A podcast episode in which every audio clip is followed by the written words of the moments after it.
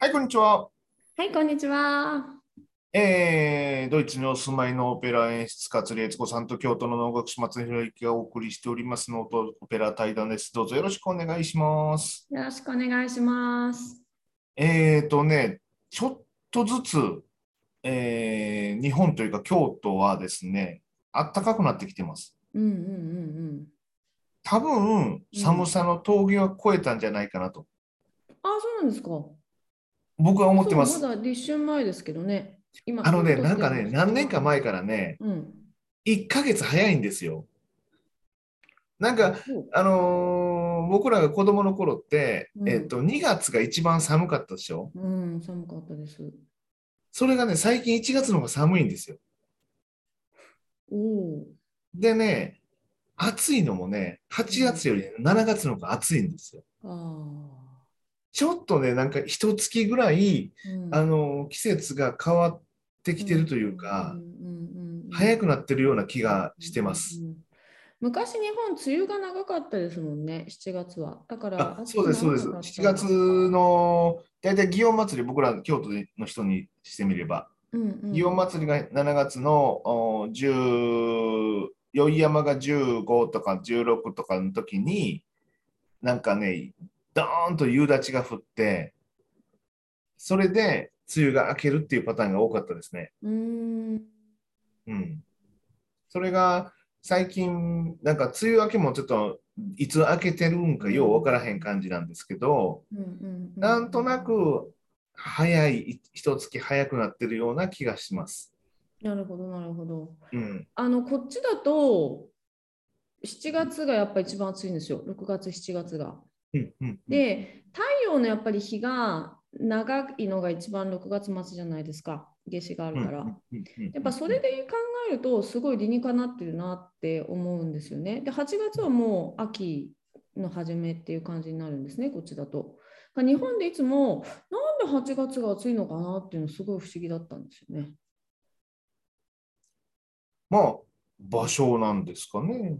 なんかその太陽が一番高いのがまあ6月末で、うんでまあ、日照時間は要するに6月と7月ってほぼ同じだと思うんですけど、うんまあその梅雨7月は梅雨があって雲が覆われてて太陽が届かないくてその梅雨が明けると、その地面がどんどんどんどん温まるわけじゃないですか海面海水なんですけど。それだからその余熱で8月はまだ暑いっていうことなんだろうなっていう私はなんか理解だったんですよね。その5月、6月っていうのは日がだんだん暑くなって、ようやく大地を温めてくれててみたいな、そののちあの熱の残りが7月、8月に続いていくのかなっていう感じだったんですけど、まあ、梅雨がなくなれば7月の方が暑いだろうなっていうのをちょっと想像でうんきます。うんうんうんうんうん。そういう意味で言うと、やっぱり12月末が冬至で一番短日が短いんで、12月、1月ぐらいが寒いのが、まあなんか理解できるかなと思いますよね。で、まあ12月はまだとと大地の熱がまだ残ってて、完全に冷え切って、1月寒くてっていう感じですよね。うん、今日はでもね、あのミュンヘンは大雪がいきなりボーンと降ってまして、降ってるんですか？はい、降ってます。こっちもうね、10度超えてるからぬくぬくですよ。10度超えてるのすごいですね。うん。今日ぬくぬくです。おおでね、ー、すごい。えっとうんあの、去年ですけど、あ去年だ、去年の2月に焚き火能というのを初めてしたんですよ。はい。えーそれを宇治でやって、あのー最初2月っていう時期が寒すぎるやろっていう風な感じやったんですけど、うん結果的にはその一月、その季節が早くなっていると考えると、ちょうど良かった感じなんです。うんうんうん、割とぬくかったんで。うんうんうんうんで、えーと、もう一回11月にしたんですよね。うんうんうんうん。で、その11月のところにですね、えーテレビ局の人が来ていただきまして、取材してもらったんですわ。うんうんで、まあ、もう終わったんですけれども、1月の30日に、えー放送がありました。うんうんうんうん。いかんせんね、時間帯が朝の6時15分なんで、誰が見、これはきついぞっていう状態なんですけど、おお、何分のろ映像で流れるんですか？えっとね、15分です。短い番組あ。そっかそっかそっか。うんでも15分丸々撮っていただいて、あの、だ流していただいたら結構すごいですよね。そうそうそうそうそうなんですけど、うんうんうんまあその焚き火のの、うんお日にうん来られて、うん。えーなんていうか設営している時とかね、うん。あの僕が、えー始まる前にお客さんがまだ入る前に舞台上でちょっと稽古しているのとか、インタビューとか、うんうん。うんそんなんをお撮影しされて、で、年明けて、1月にこの稽古場の方にもう来はって、またこう少しインタビューみたいなのとおお稽古している雰囲気を撮影していかはったんですけど、うんうんうんもともと、えっとね、NHK ワールドうんうんうんに出たんですよ、私が。NHK ワールドってごめんなさい。えっ、と、番組の名前ですよね。えっとね、いや、じゃなくて NHK の番組なんですけど、うん、あの海外向けに NHK ワールドっていうのがああって、あのーまあ言ったら海外だったらえ日本語の放送って NHK ワールドぐらいしかないので、あのー結構、まあ、台湾とかタイとかい行ってた時はあのテレビ見てもその NHK ワールドぐらいしかつかないのでねうん。見てたんですけど、まあ、そこで、えー、と放送されたんです。うん。それは、まあえー、と僕も出てるんですけれども、お稽古されてる方が多く出てて、そのまあ、いわゆる京都の街中に残る芸能というか、えー文化的な遊びみたいな感じでうんあの取材されたんですよ。うんで、えーそのディレクターさんに、今度こういうふうなことしますって言ったら、そしたら、じゃあ、ちょっとあの後輩の人に、えー声かけてみますっていうので、今度は4チャンネル、関西ローカルですけれども、MBS っていう4チャンネルの方から来られてうん撮影されたと。すごい。いう感じですえーインタビューは結構長くあの受けられたんですか？受けましたね。うん。なんかああれですよね。のうんうんえーいろいろ聞かれましたよ。ちょっと僕もはっきり覚えてないですけど。じゃあ30分とか1時間とか話しててみたいな感じなんですか？そうです、そうです。うん。まあでも使われるところそのうちの1分とか2分とかぐそうです、そうです。もちろんそうですよ。うん。で、あのーその後に、えっ、と、作ったマレーシアの民話を元に作った脳の話をしたら、これ完成して、あのマレーシアで公演されんやったら僕ついていきます言ってはったんで、長編で撮りますよと言ってはったんです。おー、すごいですね。結構乗ってくる。れはりましたね。あ、そうなんだ。え、マレーシアのお話のののって作ってらっしゃるんですか？ねマレーシアの、うんお民話、いわゆる、あのーどう言ったらいいのかな、えー親孝行をしましょう、親を大切にしましょう、えーまあ、いわゆる人道的でないことをしてはいけませんとか、そういうふうな、いわゆる啓発的な、えー物語がありますよね。その一つを脳の形にするという感じでした。おお、なるほど。それはいつ頃できるんですか、いやそれは、えっと、やできて、プレ公演を今、僕の YouTube の方で出し出してます。ああ、そうなんですか。うん。あのーまあ、プレなんで、ちゃんとした形ではないんですけれども。その話ちょっとしますとね、えっと、民話としては、えー漁村、貧しい漁村に生まれ育った子供、息子がですね、お金持ちに憧れて、その村を出て、で、実際お金持ちになって帰ってくるんですよね。うんうんえー船団を連れて、奥さんも連れて帰ってきて、で、お母さんが出てきて、お母さんに出会うんですけれども、みすぼらしい格好をしていると。まあ、貧乏な村なので、だから、もうその息子は、あれはお母さんじゃないって言って、もうお母さんは死んだって言うんですわ。だからお母さんがそれを悲しんで、神様にその息子の、まあ、元のあった清い心を取り戻してもらうように祈ると、雷が落ちて、その息子たち一行は医師になってしまうという話が、うんそういう民話があって、うんで脳はそこの後の物語として作りまして、日本から、えー、摂政石というところのね、あの元能っていうお坊さんがやはるんです。元能ってね、金金槌のことなんですけど、今でもこれ大工道具で元能って言うんですけれど、うんその石を割ったお坊さんがやはるんですよね。で、えーそのそこの元で修行した弟子のお坊さんがですね、日本を飛び出しましてですね、船に乗ってずっとおシン,、えーシンガポール港でマレーシアまで行くんですよ。でマレーシアの漁村に到着すると、そこに大きな石があるから、その物語をそのマレーシアの里の人に聞いて、でこれこれこういう物語がありましたっていう話をしてると、そこに、えーみすぼらしい格好をしたおばあさんが現れましてですね、それが、医師になった息子のお母さんです。うんで、えー自分が、まあ、後悔の念があるんですよね。えー息子を医師にしてしまったという。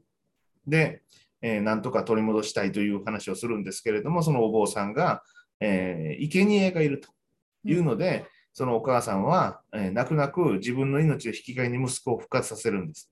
うんうんで、えーそのお坊さんが、あのー石を割りますと、中からその息子が現れてきて、最初は暴れるんですよね。うんで、でも、そのお坊さんの法力、あの仏教の力によって、えーまあ、力を弱められた息子は、そのいきさつを、顛末をお坊さんから聞いて、で、悔い改めるという話にしてるんです。うんというのが、そこの部分を脳で作ったんです。うーんんごめんなさい、前の話とその話はどうどういうふうに関係するんですか？えごめんなさい。もともとあった民話が、うん。そのお母さんが祈って、うんえー息子が医師になったというところで終わってるんです。うん。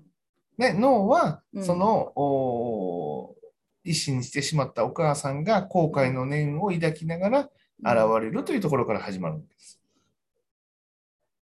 はははははえ、そこは新しく作ったってこと？あの見方が変わってるってことですね？時間的に。そうです、そうです。はいはいはいはいはいはいはい脳っていうののは、うん。あのその後のストーリーなんで何とでも作れるんですよね。うんうんうんあの多くはその後のストーリーとして出てきますんで、まあう、ん前に作った焚き火ので作った許可っていう曲は、うんその後のストーリー、まあ、その後のストーリーでもあるんですけれども、もともとその、そのもののストーリー自体がないので、そのものを作ってその後のストーリーにしたんですけれど、うんうんうんうんうんうん今回はその民話があったので、それをその後のストーリーとして、それ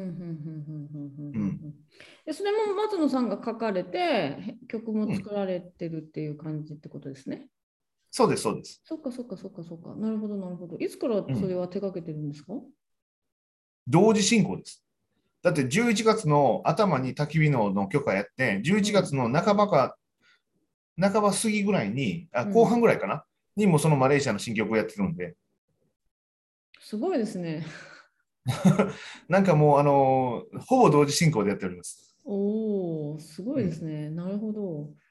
そっかそっか。じゃあその今回のあのテレビはそういうの話と焚き火炉の話と、まあ、松野さんのその全体の活動とかお稽古とかも全部ひっくるめて15分っていう感じってことですね。そうですね。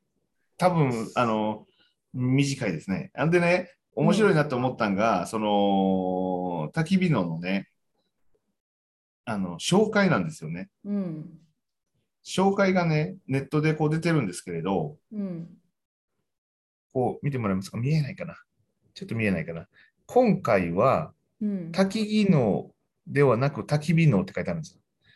はいはいはいはい。焚きえ今回は焚き火能、焚き技能ではありませんって書いてあるんですよね。そう。で、えっ、と、最終的にゆるゆるとリラックスして楽しんでほしいと僕は言ってるそうです。いいじゃないですか。なんか雰囲気がそんな感じで。それが、うんえーテレビで放送されてた。うんあれですよね、あの取られっぱなしで、こう映る方って取られっぱなしで、編集段階は全然関与できないじゃないですか。それでこう、オンエアされるときに、普通の人と一緒に初めて見るって感じですよね。そうです、そうです。結構ドキドキですよね。どこをどういうふうに編集されているんだろうっていうのが。そうなんです。うん。うんなんかあの、うん。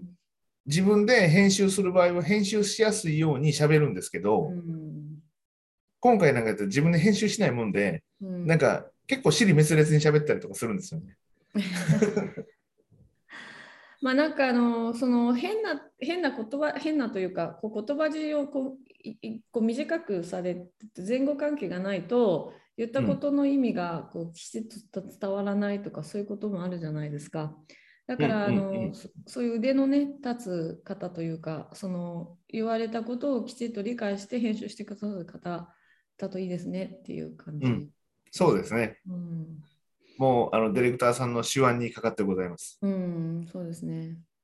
でもそのディレクターさんはずっと続けて同じ方がいらっしゃってたんですよね。そうです、そうです。うん。